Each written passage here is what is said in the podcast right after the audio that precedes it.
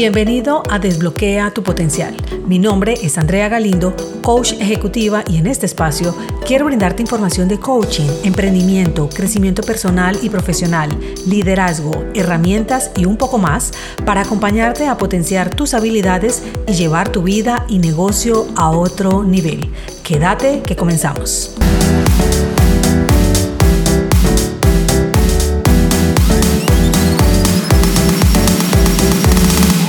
Hablemos hoy de una de las características relevantes en un líder que es la ética, la cual no se compadece si no haces buen uso de ella.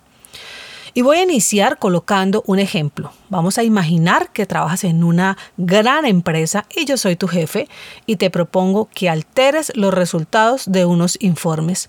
No le estás haciendo daño a nadie y si todo sale bien, te voy a dar ese ascenso que tanto sueñas, en el cual vas a obtener un salario que resuelve tu situación actual y gran parte de tu futuro.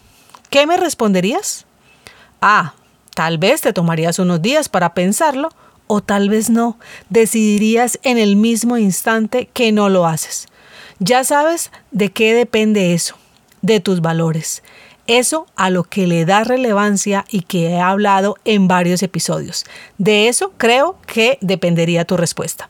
En cualquier caso, sabes en lo profundo de tu interior, desde tu hermosa conciencia, que eso que te estoy proponiendo no es correcto y que aunque hay probabilidades de que salga bien, siempre cargarás con eso. En este caso, Puse un resultado tentador. Sin embargo, en el transcurso de mi vida laboral, he visto salir personas de las empresas que arriesgan su trabajo por ahorrarse algunos pasajes de transporte, por alterar un concurso para ganarse un dinero, por jinetear la cartera que en el mundo de ventas se conoce como una práctica deshonesta o fraudulenta en la que un vendedor aprovecha cuando un cliente le paga y utiliza esos recursos en beneficios personales como pagar el colegio de sus hijos, pagar los recibos de los servicios, es decir, lo utiliza a nivel personal y lo retorna a la compañía en otro momento, aunque no es robar, es utilizar recursos a favor que no le pertenecen.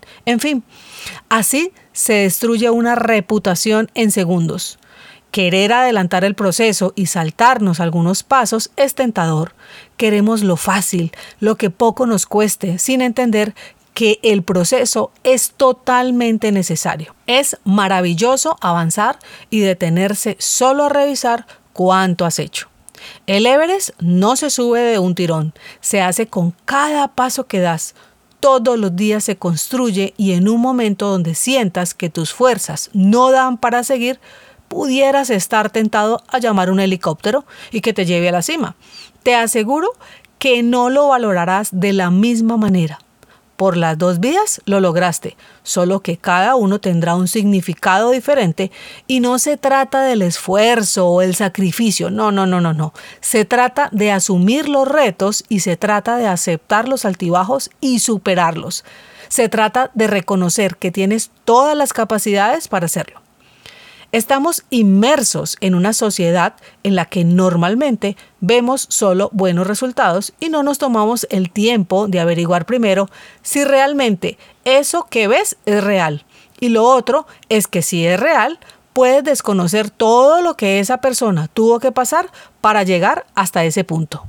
En algún momento, estando empleada en una compañía durante varios años y ocupando un cargo de gerente de un equipo de ventas, llegó un día a mi oficina el gerente financiero a realizarme una propuesta en la que debía negociar con los clientes unas cantidades importantes de inventario con unos descuentos muy atractivos. Y el cliente debía realizar el pago para poder sostener ese beneficio, solo que la compañía le entregaría el producto varios meses después.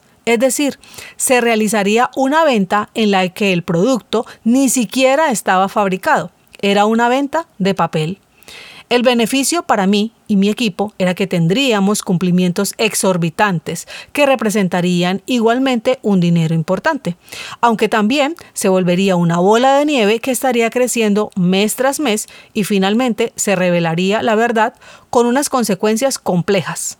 Así que me negué. Pensé que el tema iba a quedar allí y no.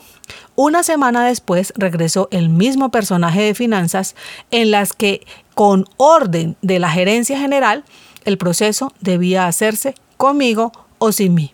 Y mi respuesta automática fue entonces sin mí. No lo dudé ni un segundo. Como todo en la vida es de decisiones, y lo único que se me ocurrió fue decirles que quería que el dinero de mi liquidación no se fuera a ver afectado y que pudiéramos llegar a un acuerdo económico, dado que llevaba varios años en esa compañía y este fue aceptado debían presionarme a renunciar de esa manera, porque al no aceptar ese proceso en mi cargo, era una piedra en el zapato para ellos en ese momento, en el que debía presentar una rentabilidad a los socios de la empresa al finalizar el año. Me sentí muy mal al tener que salir de esa manera de esa empresa, aunque sabía que no había otra decisión para mí.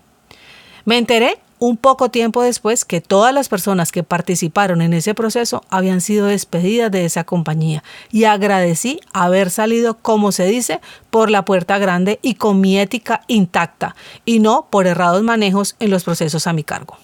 Te podrás preguntar si tal vez en ese momento hubiese tenido una necesidad financiera, hubiera aceptado realizar ese proceso y la respuesta hubiese sido la misma, pues soy una convencida en que siempre existe una mejor forma de hacer todo, que estamos en total capacidad para conseguir lo que nos propongamos de manera sana y honrada en la que prevalezca la tranquilidad. Existen algunas razones que considero de peso para que como líder cuides tu ética en la compañía donde estés laborando. Primero, eres un ejemplo.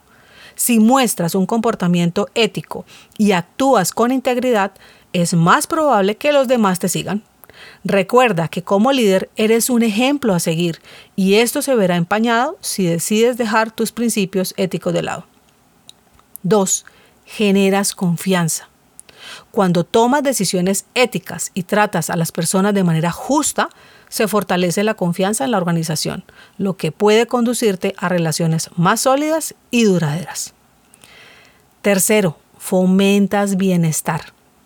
Siendo ético, promueves un ambiente de trabajo positivo y saludable.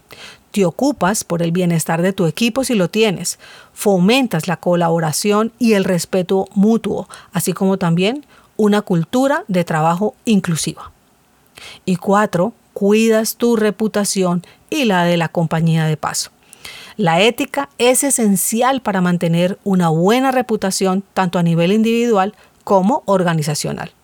Una reputación sólida es un activo valioso que puede abrir puertas, generar oportunidades de negocios y atraer a clientes, inversores y talento. Por lo tanto, si lo pongo en modo resumen, un líder ético es fundamental para promover un entorno de trabajo positivo, construir confianza y preservar la reputación de la compañía, no solo a nivel interno, sino en el mercado. Estas razones subrayan la importancia de que como líder te esfuerces por mantener altos estándares éticos en las que tus decisiones y acciones estén en coherencia. Por hoy este episodio ha llegado a su final. Recuerda que este encuentro contigo es semanal, así que espero que me puedas acompañar también la próxima semana. Ah, y te cuento que ya abrimos nuestro canal en YouTube donde iniciamos a subir también estos episodios de podcast, porque esta plataforma ya cuenta con este formato. Nos encuentras como Conecta Coaching Group, donde creamos una lista de reproducción en el menú Podcasts. Te invito a que nos sigas también por allá. Que tengas una excelente semana. Esto es Desbloquea tu potencial y quien te acompaña, Andrea Galindo, tu coach. Chao, chao.